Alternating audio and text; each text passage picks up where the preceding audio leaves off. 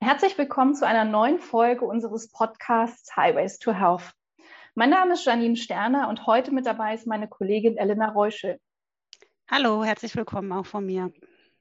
Wir beschäftigen uns heute mit dem Thema digitale und soziale Teilhabe während der Corona-Pandemie. Und eingeladen haben wir uns zwei Kolleginnen aus der Landesvereinigung für Gesundheit und Akademie für Sozialmedizin Niedersachsen, nämlich Silke Heidmann und Lisanne Focke, die beide in Bremen in den Projekten IQ Covid und Gesundheitsfachkräfte in Bremer Quartieren arbeiten. Da werden wir gleich noch ein bisschen mehr zuhören. Lisanne ist Gesundheitsfachkraft und Silke hat übergreifende Koordinierungsaufgaben in den beiden Projekten. Herzlich willkommen an euch beide und schön, dass ihr heute mit dabei seid. Danke für hallo. die Einladung. Ja, hallo an alle. Ja, jetzt habe ich gerade schon gesagt, in welchen Projekten ihr arbeitet. Vielleicht starten wir tatsächlich mal damit, ähm, dass du vielleicht, Silke, erklären kannst, wie die eigentlich ihren Anfang genommen haben, was die Ziele sind und was ihr da so macht. Mhm. Ja, wir haben in Bremen zwei verschiedene Projekte. Einmal das IQ-Covid-Projekt, das steht für Information und Qualifizierung und die Gesundheitsfachkräfte in den Bremer Quartieren. Ähm, das sind ja zwei verschiedene Projekte, die aber sehr eng miteinander zusammenarbeiten. Ähm, ja, im Projekt IQ-Covid, da geht es eigentlich darum, dass wir Materialien sammeln, ähm, vorhandene Materialien zum Thema Corona. Wir haben eine Materialsammlung erstellt, die auch frei zugänglich ist im Internet, wo man gute Informationen zum Thema Corona finden kann, ähm, nach Themen aufgelistet und auch nach verschiedenen Sprachen. Und wo wir merken, dass Informationen ähm, fehlen, dass wir diese Informationen dann auch noch erstellen. Ähm, das ist das Projekt IQ Covid und wir haben eben die Gesundheitsfachkräfte in den Bremer Quartieren, ähm, wo in den verschiedenen äh, Bremer Quartieren, in den WIN-Gebieten, das sind äh, sozial benachteiligte Stadtteile, Gesundheitsfachkräfte eingesetzt sind, die eben vor Ort ähm, Informationen zum Thema ähm, Corona verbreiten und schauen, wie kann man das an die Bewohnerinnen im Stadtteil ähm, ja gute Informationen weitergeben. Und das Projekt ist schon letztes Jahr im ähm, November, hat es so langsam seinen an Anfang genommen. In der zweiten Corona-Welle konnte man eben sehen, dass in den ähm, ja, benachteiligten ähm, Stadtteilen, dass dort die Infektionszahlen deutlich höher sind wie in anderen Bremer Stadtteilen und ähm, ja, einfach auf, aufgrund von ganz verschiedenen Ursachen wie ähm, beengte Wohnverhältnisse ähm, oder prekäre Beschäftigung, dass man eben nicht im Homeoffice arbeiten kann ähm, und ja, deswegen eben nicht durchs Homeoffice zum Beispiel geschützt ist. Und ähm, ja, da hat dann die Senatskanzlei in Bremen darauf reagiert und hat an die unterschiedlichen ähm, Ressorts in Bremen Anfragen gestellt, was man tun kann, um dem entgegenzuwirken. Und ähm, daraus sind dann eben diese beiden Projekte entstanden, die dafür ja, da sind, gute Informationen zum Thema Corona an die unterschiedlichen Menschen in den Stadtteilen zu verbreiten. Und das macht ihr eben einerseits durch die Gesundheitsfachkräfte, die dann vor Ort im, im Quartier unterwegs sind. Da kann uns, glaube ich, Lisanne gleich noch ein bisschen mehr zu sagen. Aber ihr probt auch hm, digitale Wege, um diese Informationen ja, zu erstellen, zusammenzutragen und zu verbreiten. Ja, genau. Genau, und in einem dieser Quartiere bin ich, und zwar in Marcel in Bremen. Und unsere Aufgaben sind unter anderem einfach diese Informationen, die unter anderem auch in IQ Covid aufbereitet wurden, Ziel- oder Dialoggruppen gerecht dann an die Bürgerinnen zu geben und ähm, ja zu gucken, dass auch viele Menschen die, die Informationen zu Corona erhalten, die sie brauchen und das auf unterschiedlichste Art und Weise. Ähm, und außerdem sind wir auch gerade dabei, diese kleinräumigen Impfaktionen mit den Impfmobilen zum Beispiel ähm, zu begleiten und auch vorzubereiten. Was ich noch kurz dazu sagen wollte, was wichtig ist, ist, ist halt ähm, gerade in der zweiten Welle aufgefallen, dass die Infektionszahlen sehr unterschiedlich sind und ähm, wo man halt eben auch davon ausgehen kann, dass es ganz viele unterschiedliche Gründe hat, dass es eben auch ähm, an beengten Wohnverhältnissen liegt oder an ähm, zum Beispiel prekärer Beschäftigung, aber eben auch, dass, ähm, ja, dass teilweise es auch Sprachbarrieren gibt zu guten Informationen. Und da soll eben auch das Projekt ansetzen, ähm, weil wir, ja, weil jetzt auch so im Laufe unserer Tätigkeit kriegen wir mit, dass es eben sehr viele auch Falschinformationen zum Thema Corona gibt, ähm, was dann auch zum gerade beim Thema Impfung zu sehr vielen Ängsten und ähm, ja, deswegen auch zur Ablehnung führt. Genau, also das kann man auch in den Quartieren sehr gut erkennen, also wie unglaublich viele Falschinformationen da auch einfach kursieren und welche großen Auswirkungen das auch hat. Und auf der anderen Seite, was es aber auch bringt, wenn man wirklich sich mit einer Person hinsetzt und auf die Fragen und Ängste eingeht und dann gemeinsam sieht, wie sie sich anders oder wie sie ein neues Bild auf die ganze Sache werfen kann. Also da haben wir auch schon viele positive Sachen dadurch erlebt. Lisanne, was mir irgendwie spontan einfällt, wie sieht denn dann so ein Tag bei dir aus als Gesundheitsfachkraft? Also du bist dann in den Quartieren und redest direkt mit den Bürgerinnen und Bürgern, also machst du dann da mit denen Termine oder hast du da so eine Art offene Sprechstunde oder ja, wie läuft das so ab? Genau, also eigentlich kann man sagen, jeder Tag ist irgendwie anders. Es gibt unglaublich viele verschiedene Sachen, die ich mache, aber als Beispiel, zum Beispiel heute war es so, ich bin heute Morgen ähm, zu der Bringzeit in eine, in eine Kita gefahren in Marcel. Da habe ich mit der Kita-Leitung, machen wir einige Sachen zusammen und habe dann da morgens so einen kleinen Stand gehabt mit Kaffee und Kuchen für die ganzen Eltern. Und wir haben, also ich habe einfach mit den Eltern gesprochen ähm, über Corona, über ihre Bedenken und habe natürlich auch gesagt, dass es jetzt bald eine Impfaktion in Marcel gibt, die steht gerade bevor und habe da ganz viel über Sorgen und Ängste geredet, aber auch beraten, wie sie an einen Impftermin zum Beispiel kommen.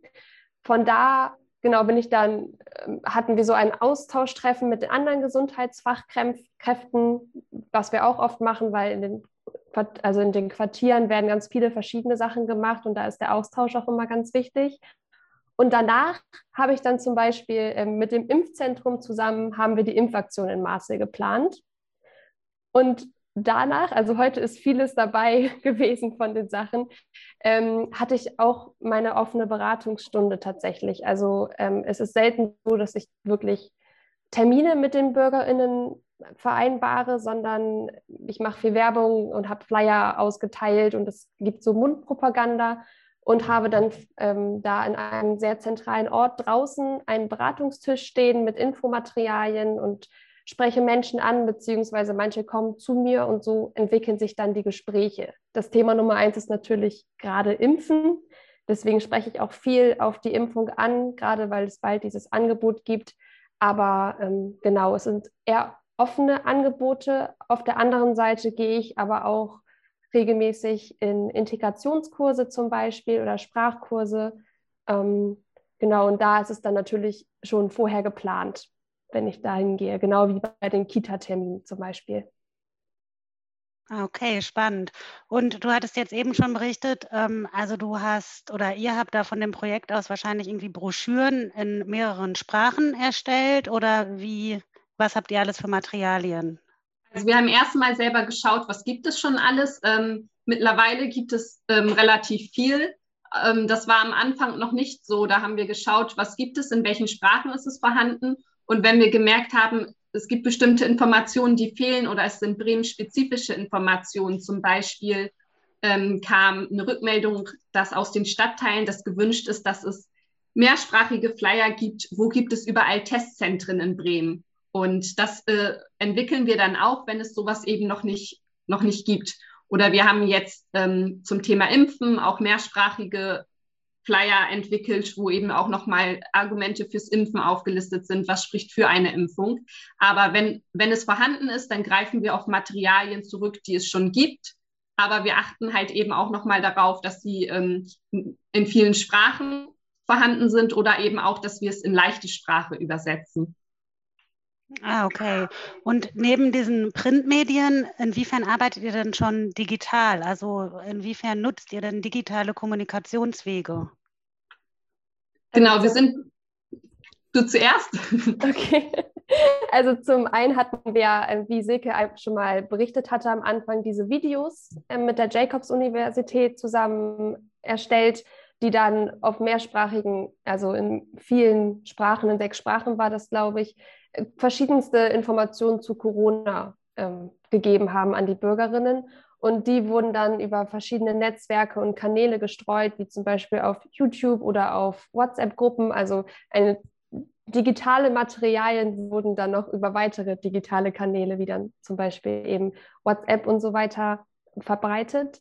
Ähm, genau, und zudem haben wir jetzt auch in der Corona-Zeit, wo Präsenz eher nicht so richtig möglich war, haben wir auch einige ähm, Online-Kurse sozusagen gemacht. Also sind zum Beispiel in Integrationskurse der VHS oder in, in andere Online-Veranstaltungen reingegangen und haben dort Informationen zu Corona verbreitet und so eine Art, ja, so eine Lehrunterrichtseinheit mit den Teilnehmenden durchgeführt. Wir hatten halt ähm, die große Herausforderung, dass wir damit beauftragt waren, Informationen zu Corona ver zu verbreiten.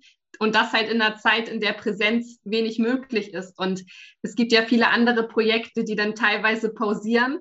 Das war natürlich bei uns äh, nicht möglich, weil es gerade ja bei uns darum ging, äh, ja, Informationen zu Corona zu verbreiten, was natürlich auch ähm, während des Lockdowns wichtig war. Und ja, wir mussten da in manchen Bereichen dann ein bisschen äh, kreativ werden, wie wir es umsetzen. Halt zum Beispiel mit, ähm, mit Online-Seminaren haben wir, ähm, haben wir was gemacht, ähm, dass wir da in verschiedene Gruppen reingegangen sind. Und ähm, Genau, und wir haben Präsentationen erstellt, die dann teilweise auch auf ähm, Facebook-Seiten dieser Organisationen geteilt wurden. Ähm, das ist auch so die Sachen, die wir erstellt haben. Wir wollen ja, dass sie verbreitet werden. Und deswegen dürfen dann eben auch andere unsere Informationen auf ihren äh, sozialen Netzwerken teilen. Oder das ist sogar von uns auch gewünscht, dass es eben auf diese Art und Weise noch verbreitet wird, weil ähm, zum Beispiel eine Facebook-Seite von einem, ja, von einer ähm, Migrantinnenorganisation wird dann meistens häufiger angeschaut wie eine Facebook-Seite, die wir selber erstellt hätten. Es ist ganz spannend, weil im Grunde genommen sind ja diese digitalen Kommunikationswege und auch Social Media für ein Feld wie unseres, Gesundheitsförderung und Prävention, noch relativ neu. Und ihr leistet da ja auch so ein bisschen Pionierarbeit. Ihr habt gerade schon gesagt, ihr müsst, muss eine sehr kreative Lösung finden, damit die überhaupt, weil das war jetzt auch euer Auftrag, ähm, eben Informationen in diesen Zeiten zu verbreiten und sehr, sehr breit unter auch die Bevölkerung zu bringen. Ich könnte ihr noch ein bisschen mehr erzählen, was so kuriose, lustige, überraschende, erstaunliche Erfahrungen waren, die ihr gemacht habt in diesen experimentellen Zeiten sozusagen? Ja, also es ist natürlich immer sehr interessant. Man kennt das zum Beispiel aus der Uni oder von der Arbeit. Jeder hat zu Hause so sein Büro, sitzt am Laptop mit einem weißen Hintergrund und hat keine Störgeräusche, weil auch alle das Video ausmachen oder beziehungsweise den Ton. Das ist natürlich nicht so, wenn man jetzt in einen Integrationskurs geht, wo vielleicht auch noch einige Teilnehmende in Übergangswohnheimen wohnen und nicht mal ein eigenes Zimmer für sich haben und natürlich auch keinen Laptop haben, sondern mit dem Handy irgendwie da drin sind. Und ähm, natürlich ist dann vielen auch nicht bewusst, dass sie ihr Mikro ausschalten können. Und das ist dann natürlich auch nicht immer so einfach, wenn dann hier irgendwo Kinder schreien und da wird noch geredet. Und ähm, also es geht, alle arbeiten super toll mit. Und wenn sie es verstanden haben und man sie darauf aufmerksam gemacht hat, dann ging das Mikro dann auch aus. Aber ähm, ja, das ist halt was ganz anderes, als was man so aus dem Kontext bei der Arbeit oder so ähnlich kennt, ähm, weil natürlich ganz andere Gegebenheiten auch bei den Menschen sind. Ähm, ja, also das ist immer sehr interessant, was dann die Kinder im Hintergrund so für Anliegen haben oder was man da so mitbekommt. Genau. genau. in den Kursen ist ja das Gleiche. Also die Kitas hatten zu während des Lockdowns und dann war halt ja bei manchen äh, Teilnehmenden im Hintergrund auch viel Trubel, ähm, wenn dann ja die Kinder einfach zu Hause sind und auch Aufmerksamkeit haben wollen. Das ähm, erleichtert das Ganze dann ähm, nicht, aber es ist auch irgendwie ähm, ja immer, es heitert auch die Stimmung ein bisschen auf, wenn, äh, wenn dann zwischendrin mein Kind äh, vorbeikommt. Ihr hattet neulich mal erzählt, dass ihr auch ganz spannende Erfahrungen macht, wie Informationen plötzlich über ganz neue Kanäle verbreitet werden. Also Stichwort WhatsApp-Gruppen beispielsweise. Mhm. Wie läuft das? Also ihr, ihr habt eure YouTube-Kanäle mit Videos und sicherlich E-Mail-Verteiler, aber wie, ähm, welche Wege finden Informationen, die ihr verbreitet, sonst noch? Ja, das ist wirklich eine gute Frage und das kann ich so auch gar nicht genau beantworten. Ähm, wir selber versuchen, das, was wir zu erstellen, also was wir erstellen, die Videos zu streuen. Wir haben Newsletter, wo von den Videos berichtet wird. Ähm, sie sind ähm, genau auf der YouTube-Seite von der Jacobs University sind zum Beispiel diese Videos, von denen Lisanne vorhin erzählt hat. Ähm, wir schicken auch die ähm, Präsentationen, wenn wir eben in Erstorientierungskursen waren, dann stellen wir auch, wenn das gewünscht ist, die Präsentation zur Verfügung. Ähm, und so verbreiten wir eben unsere, ähm, ja, unsere Präsentation. Und heute hatten wir sogar eine ganz lustige ähm, ja, Situation, die damit jetzt zusammenpasst. Ähm, ein Kollege hatte mit mir gesprochen, er wurde kontaktiert von einem Bildungsanbieter und die hatten unsere Präsentation schon und wir wissen nicht, wie sie daran gekommen sind, aber sie wollten gerne, dass von uns jemand vorbeikommt und das dann auch hält. Und ähm, ja, so gehen, sieht man, unsere Informationen werden weiter gestreut, ähm, wo wir dann teilweise gar nicht wissen, wer gibt es an wen weiter, weil eben unsere, ja, das, was wir erstellen, auch zum Weitergeben gedacht ist. Genau, das, also sowas passiert eben in so einem Kontext, aber auch beispielsweise ähm, habe ich bei der Impfaktion eine ganz interessante Geschichte mitbekommen. Also wir versuchen ja immer, diese Impfaktion in den Stadtteilen so weit zu verbreiten, wie wir können. Aber natürlich äh, können wir nicht bei jedem Einzelnen aus dem Stadtteil klingeln sozusagen. Aber dann hat ein Mann ein, ähm, diese, diesen Informationsflyer zu dieser Impfung ähm, in eine WhatsApp-Gruppe geschickt, wo hunderte Menschen aus dem Quartier drin waren. Und dann hat sich das so weit verbreitet, das hätten wir selber gar nicht so geschafft, an so viele Menschen ranzukommen. Das ist dann ein Klick und ein Foto und auf einmal sehen das hunderte Menschen und verbreiten das dann in andere Gruppen. Inzwischen sage ich auch immer den Leuten, ähm, wenn sie zum Beispiel selbst schon geimpft sind, haben sie vielleicht WhatsApp-Gruppen oder irgendwas, können sie gerne teilen. Ach ja, stimmt, dann heißt es, ach ja, da habe ich welche von meiner Arbeit, von meinen Freunden. Und äh, so kann man sehr schnell, also wenn die Menschen das gut finden und mitmachen möchten, viele, viele erreichen. Wir sind da auch so ein bisschen angewiesen auf andere Leute, die eben ja gute Kontakte in den Stadtteilen haben, weil ähm, ja sich selber eben so einen Account aufzubauen, das ist ja so viel Arbeit und es dauert so viel Zeit. Ähm, man muss halt ja richtig viel da rein investieren, wenn man selber einen Instagram-Account oder einen Facebook-Account haben möchte, der auch gut besucht ist und der von vielen gesehen wird. Und ähm, da wir ja aufgrund der Situation im Moment nicht viel Zeit haben, sondern Informationen sehr schnell verbreiten müssen, ähm, ist es für uns das Beste, was uns passieren kann, wenn eben ähm, ja, bestehende Facebook-Seiten oder WhatsApp-Gruppen unsere Informationen weitergeben. Und wir fragen bei sowas dann auch, ja, wie Lisanne schon gesagt hat, auch nach, ob es eben ähm, weitergeleitet werden kann. Oder wir fragen, ähm, ja, wir sagen das auch bei, Inst ja, bei Institutionen, bei den Stadtteileinrichtungen, wenn sie Facebook haben, ähm, stellen Sie das gern auf Ihre Seite und ähm, ja, wenn Sie das möchten, leiten Sie es weiter. Ja, das finde ich spannend, weil ihr nutzt dann ja einfach schon die Netzwerke, die dann in Bremen ähm, schon vorhanden sind. Weil, also was ihr gerade auch schon meintet, mhm. also da sind ja schon ganz viele Followerinnen in den einzelnen WhatsApp-Gruppen oder bei Social Media, ob das jetzt Instagram oder Facebook ist. Und ja, so könnt ihr natürlich viel, viel mehr ähm, erreichen. Was ich auch total spannend finde oder auch total gut finde, dass ihr eure ganzen Sachen halt so auch konzipiert, dass es halt auch einfach zum Weitergeben äh, vorhanden ist. Weil sonst kennt man das ja auch, dass manche das dann halt irgendwie ja, bloß nicht weitergeben und mhm. ne, das ist irgendwie unser Material und wir brauchen da halt immer oder müssen das immer nochmal bestätigen. Das finde ich irgendwie total gut und total spannend, dass das halt offen für alle ist und total wichtig in dem Bereich auch. Also, dass man sich da halt gegenseitig komplett unterstützen kann. Ja. Hm, ich wollte sagen, das ist ja auch äh, der, die Grundlage von unserem und der ganze Grundgedanke von unserem, ähm, von unserem Projekt, dass es eben so viele Menschen wie möglich erreicht. Und wenn man da irgendwelche Riegel vorschiebt, dann behindert ist das irgendwie und die Menschen, die es erreichen soll, die es dann vielleicht nur über Social Media oder ähnliches erreicht, die kommen dann letztendlich nicht dran. Deswegen, das ist äh, ja ganz wichtig für das Projekt. Genau, und gerade in solchen WhatsApp-Gruppen oder auf bestimmten Facebook-Seiten, da erreicht man Leute mit, die eben vielleicht nicht ähm, ja, die klassischen Nachrichtensendungen sich anschauen und auf diese Weise an Informationen kommen. Und für uns ist es halt total gut, dass dort eben unsere Informationen gepostet werden, ähm, anstatt ähm, es gibt in den sozialen Netzwerken so viele ähm, Falschinformationen, die ja, die es zum Thema Corona und zur Impfung gibt. Und da ist es natürlich auch gut, wenn mit unseren Informationen so ein Gegengewicht dazu kommt.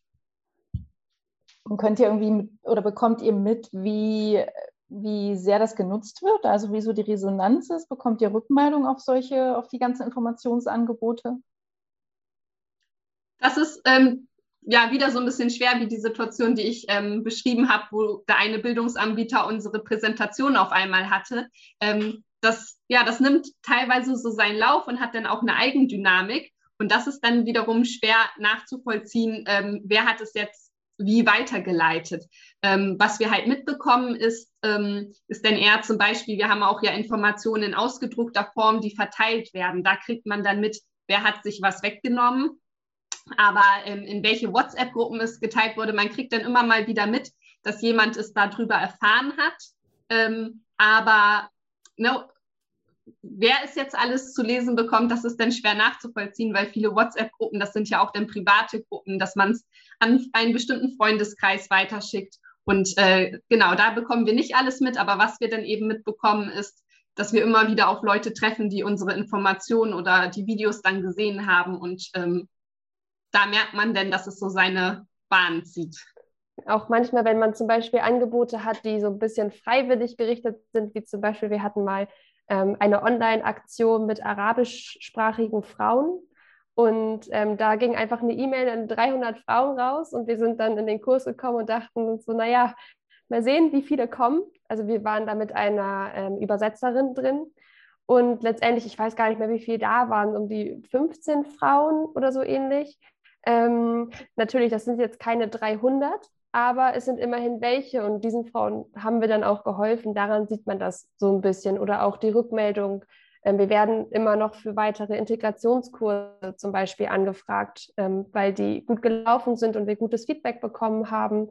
Ähm, die Teilnehmer haben viele Fragen gestellt, unter anderem auch über diese ganzen Falschinformationen, die dann aufgeklärt werden konnten. Und daran sieht man das auch, dass die Teilnehmenden da bleiben, aufmerksam sind und viele Fragen stellen dass mhm. es dann tatsächlich auch ankommt. Und gerade zu der Gruppe mit den arabischsprachigen Frauen, ähm, ja, die Organisatorin der, ähm, der Gruppe, ähm, die hatte dann eben auch nachgefragt, die haben eben eine eigene Facebook-Seite und ähm, dafür haben sie dann auch die Präsentation zur Verfügung gestellt bekommen. Und ähm, es hatte sich dann auch eine Frau bereit, also vorgeschlagen, dass sie eben mitschreiben könnte auf Arabisch und das dann hinterher zusammen mit der Präsentation auch nochmal äh, ein, ja, über Facebook zugänglich zu machen. Und das ist für uns natürlich auch nochmal gut gewesen, weil es dann auch gleich ähm, ja, mit übersetzt wurde und äh, auch auf Arabisch äh, die Informationen ja, weitergegeben wurden. Ja, und ähm, was ist so eure Einschätzung? Gibt es denn auch digitale Barrieren? Also was habt ihr da so für Erfahrungen gemacht? Also wir hatten auch schon Institutionen, die gesagt haben, ähm, bei unserer Gruppe funktioniert es nicht. Ähm, da hat, ähm, hat ein Großteil keinen Zugang ähm, zum Internet oder zu, ähm, dass es nicht funktioniert, ja, Sachen über Zoom zum Beispiel zu machen. Ähm, da sind wir auch mit Gruppen in Kontakt, die sagen bei uns, wir haben das ausprobiert, es funktioniert nicht. Genau, und wenn man dann, also auch wenn man die Menschen bekommt, ähm, ist es natürlich auch nochmal ein Riesenunterschied, ob man vor ihnen steht als Mensch oder ob man wirklich sich nur über einen Bildschirm sieht. Weil in den Integrationskursen zum Beispiel und in den Sprachkursen, da arbeite ich oft mit meinem kompletten Körper. Also ich zeige viele mhm. Sachen, ich mache was an der Tafel, ich also ja, man hat einfach viel mehr Möglichkeiten und gerade wenn da die Sprachbarriere ist und das Internet vielleicht auch noch nicht so gut ist, ist es manchmal, man merkt, dass es viel anstrengender noch für die Teilnehmenden ist, auch zuzuhören und alles zu verstehen und auch mitzubekommen, wenn man nur auf einem kleinen Handybildschirm ist und ähm, ja gar nicht mit Gestik und Mimik so richtig arbeiten kann. Also ich würde sagen, das ist schon noch eine Barriere, die da ist, ähm, das wirklich gut zu verstehen. Aber immerhin haben wir die Möglichkeit. Also ansonsten hätten sie die Information vielleicht gar nicht bekommen. Genau, wir waren zum Beispiel auch, ähm, Lisanne und ich, in verschiedenen Alphabetisierungskursen. Ähm, genau, das sind Kurse, wo eben die Teilnehmenden in ihrer Muttersprache auch, also nicht lesen und schreiben gelernt haben und jetzt sozusagen hier Deutsch lernen und zusätzlich noch lesen und schreiben. Und gerade in diesen ähm, Kursen ist es total wichtig, dass man zum Beispiel Husten, das kann man pantomimisch so richtig gut vormachen. Das zeigen wir pantomimisch und da ist man natürlich zum Beispiel in so einer Zoom-Konferenz ähm, ja schon deutlich eingeschränkter. Aber auch da gibt es verschiedene Möglichkeiten. Ähm, in der Präsentation, die wir gemacht haben, haben wir dann viel mit Videos oder auch mit Bildern gearbeitet, wo man das Ganze dann auch wieder so ein bisschen ausgleichen kann. Ihr habt jetzt schon ein paar Mal ähm, Falschnachrichten bzw. sogenannte Fake News erwähnt. Also wie weit begegnen euch die in der Arbeit? Also diese Fake News gerade zum Thema Impfen, die nehmen einen ganz, ganz großen Teil der Arbeit ein, weil man ja immer wieder diese Gespräche führt zu Corona, zum Impfen, ähm, sowohl online als auch viel in Präsenz. Und ähm, ja, es gibt natürlich viele Vorbehalte, dass man zum Beispiel unfruchtbar wird durch die Impfung, dass man einen Chip eingesetzt bekommt, dass man magnetisch wird. Es gibt äh, sehr, sehr viel, was einem da begegnet, auch dass es Corona überhaupt gar nicht gibt. Also von der Existenz zu Corona, zu den Langzeitnebenwirkungen nach der Impfung, zu man kann sich eine Hirnhautentzündung und Würmer holen, wenn man sich testet, ähm, ist da ziemlich viel dabei. Und das ist auch gerade in den sozialen Netzwerken die Gefahr, weil sich nämlich, ähm, es gibt bestimmte Videos, die verbreiten sich unfassbar schnell. Ähm, und leider teilweise schneller wie ähm, gute Informationen zu den Themen. Ähm, die werden auch Fake News werden in verschiedenen Gruppen weitergeleitet oder ähm, auf Facebook-Seiten aufgestellt. Und äh, das ist die Gefahr eben an den sozialen Netzwerken, dass sich ähm, jeder dort etwas posten kann und dass sich dann eben auch viele Falschinformationen ähm, ja, zu Corona und zur Impfung verbreiten. Und deswegen ist es auch für uns wichtig, dass wir auch soziale Netzwerke nutzen, um dort eben auch, ähm, ja, auch gute Informationen weiterzugeben. Ähm, weil ja gerade in den sozialen Netzwerken unfassbar viel ähm, ja, Fehlinformationen weitergegeben werden. Okay, und wie macht ihr das da dann mit der Qualitätssicherung? Also woher bezieht eure, ihr eure Quellen oder wissen, woher wissen dann die Bürgerinnen, die Nutzerinnen, die die Informationen von euch bekommen, dass ihr ähm, das wissenschaftlich basiert macht?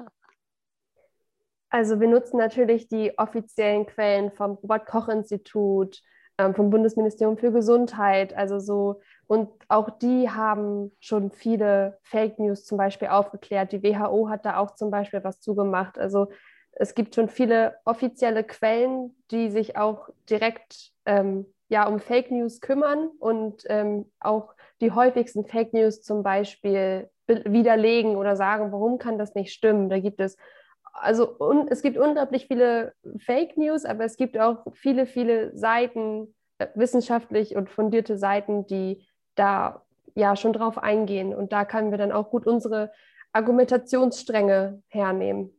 Aber gerade auch für Internetnutzerinnen ähm, ist es dann auch schwierig, wenn man ein Video bekommt, zu unterscheiden, ähm, ist es eben eine gute Quelle oder nicht. Und das ist halt, ja, das ist die Gefahr an sozialen Netzwerken, dass es total schwierig ist zu erkennen, ob es ähm, eine gute Information oder eine schlechte Information ist, ähm, weil eben alles verbreitet wird. Und es gibt ja auch Prominente, die ähm, ja, die Fake News weiter verbreiten, dem man dann vielleicht Glauben schenkt, dadurch, dass sie einen prominenten Status haben. Und das sind eben ja all die Gefahren, die die sozialen Netzwerke ähm, ja so bieten. Und was wir auch so gemerkt haben beim Thema Corona, ist, dass es ja auch ein unglaublich ähm, emotionales Thema ist. Also ich weiß nicht, ob es zu vielen anderen Themen im Moment so viele und ähm, Meinungen und hitzige Diskussionen in den sozialen Netzwerken gibt, ähm, ja, wo es teilweise auch schon ähm, sehr beleidigend ähm, sein kann in den sozialen Netzwerken. Und ähm, genau, das ist auch so eine Schwierigkeit, die dann eben die Kommunikation über die sozialen Netzwerke mit sich bringt, dass dort dann eben auch, ähm, ja, wenn Info ja, wissenschaftlich basierte Informationen gepostet werden oder wenn auf ähm, Falschinformationen eingegangen wird, dass dann dort eben auch ähm, ja, teilweise sehr ähm, hitzige Diskussionen entstehen, die ähm, ja teilweise auch ausarten, dadurch, dass es ja eine soziale Plattform ist und viele Leute auch nicht so eine Hemmschwelle dort haben, ähm, ihrer Wut freien Lauf zu lassen. Macht ihr denn, also wir, wir hatten gerade den Punkt eben davon, dass die Digitalisierung oder digitale Angebote tatsächlich auch eine Hürde sein können, wenn die technische mhm. Ausstattung nicht vorhanden ist. Ähm, die Sprache ist ein Problem bei, bei, ähm, bei einigen. Können, aber habt ihr denn Erfahrung gemacht, dass äh, gerade diese digitalen Kommunikationswege bei bestimmten Gruppen total gut funktionieren? Und gibt es wiederum andere, wo ihr euch so ein bisschen wo er auf Granit beißt, weil irgendwie kommt er an die nicht ran. Ja, also man kann sich vielleicht schon ein bisschen denken. Ich habe viel mitbekommen, dass so gerade bei Jugendlichen das total gut klappt, die sehr viel mit ihren Handys machen. Ich war zum Beispiel auch in einem ähm, Schulzentrum und haben dort ein bisschen was in Präsenz gemacht, aber eine Klasse war in Quarantäne und dann haben wir das einfach bei denen über Zoom gemacht und außer dass sie ähm, alle anscheinend die Mail der Lehrerin nicht richtig gelesen haben und deswegen am Anfang niemand da war. ähm, aber als sie dann da waren, hat das super geklappt, auch mit Stummschalten, nicht Stummschalten und mit allem, dem Link und so weiter. Aber ähm, ja, so ältere Generationen, sage ich mal, die teilweise auch noch nicht so lange ein Handy haben oder damit nicht, noch nicht so vertraut sind, da ist es teilweise schon ein bisschen schwierig. Es ist auch so ein bisschen ein im Moment ein Zusatz Angebot. Am Anfang, ähm, während des Lockdowns, waren wir natürlich ja verstärkt davon abhängig, dass wir Sachen digital machen. Ähm, jetzt freuen wir uns aber auch, dass wieder Sachen in Präsenz möglich ist und wir Mischformen anbieten können, dass wir auf beides ähm, zurückgreifen können, weil es eben Gruppen gibt, für die es schwierig ist, wenn es nur digital ist.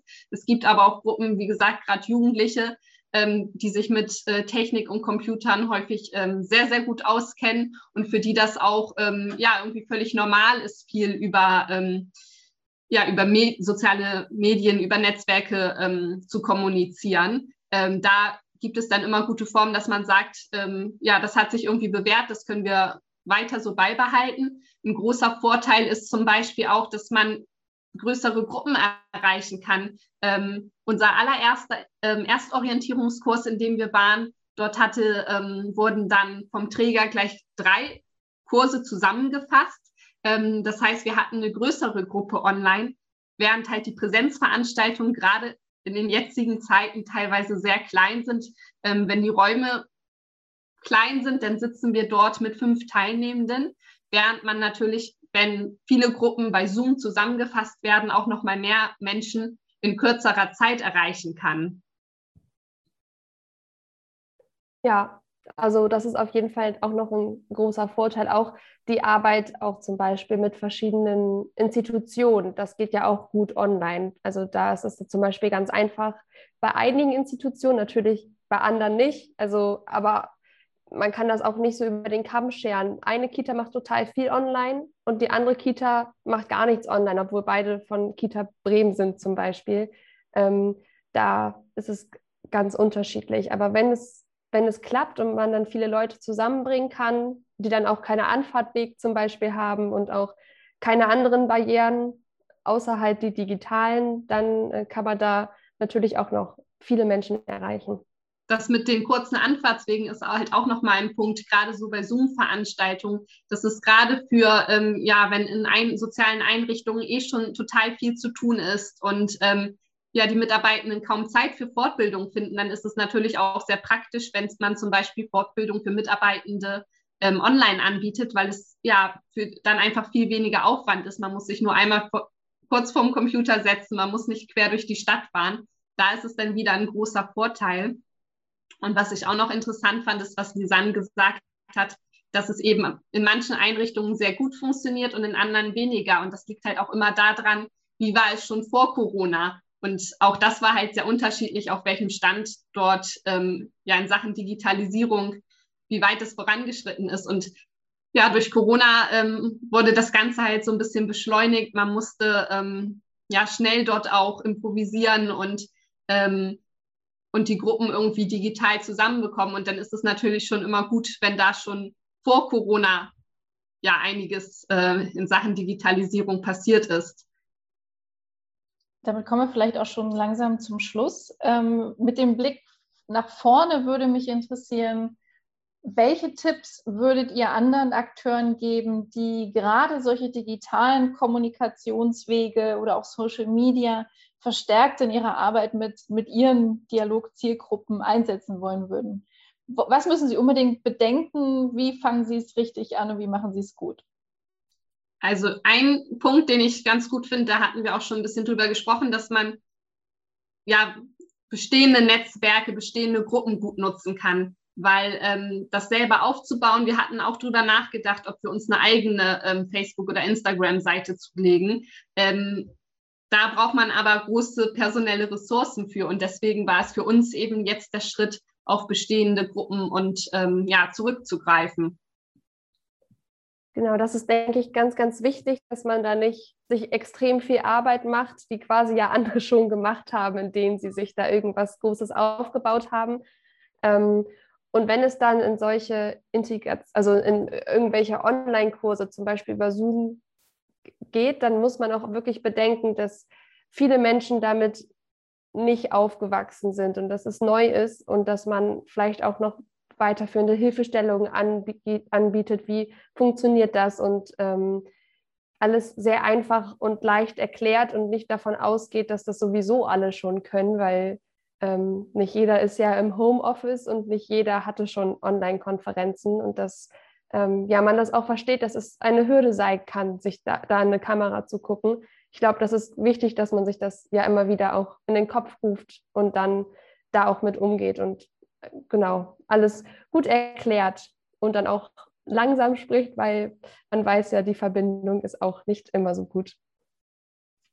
Dann ganz herzlichen Dank euch beiden, Silke Heidmann und Lisanne Focke, für die Einblicke in eure Arbeit in unsere Bremer Corona-Projekte und die digitalen Erfahrungen, die ihr da jetzt gemacht habt und immer noch macht. Für ähm, alle, die gern mehr darüber erfahren möchte, verlinken wir auch die besprochenen Projekte und die Kanäle wie den YouTube-Kanal mit den Videos auf ähm, unserer Website Highways to Health. Und ähm, ja, freuen uns, wenn Sie, wenn ihr auch beim nächsten Mal wieder mit reinhört. Euch beiden vielen Dank und bis bald. Bis bald. Tschüss. Tschüss. Tschüss.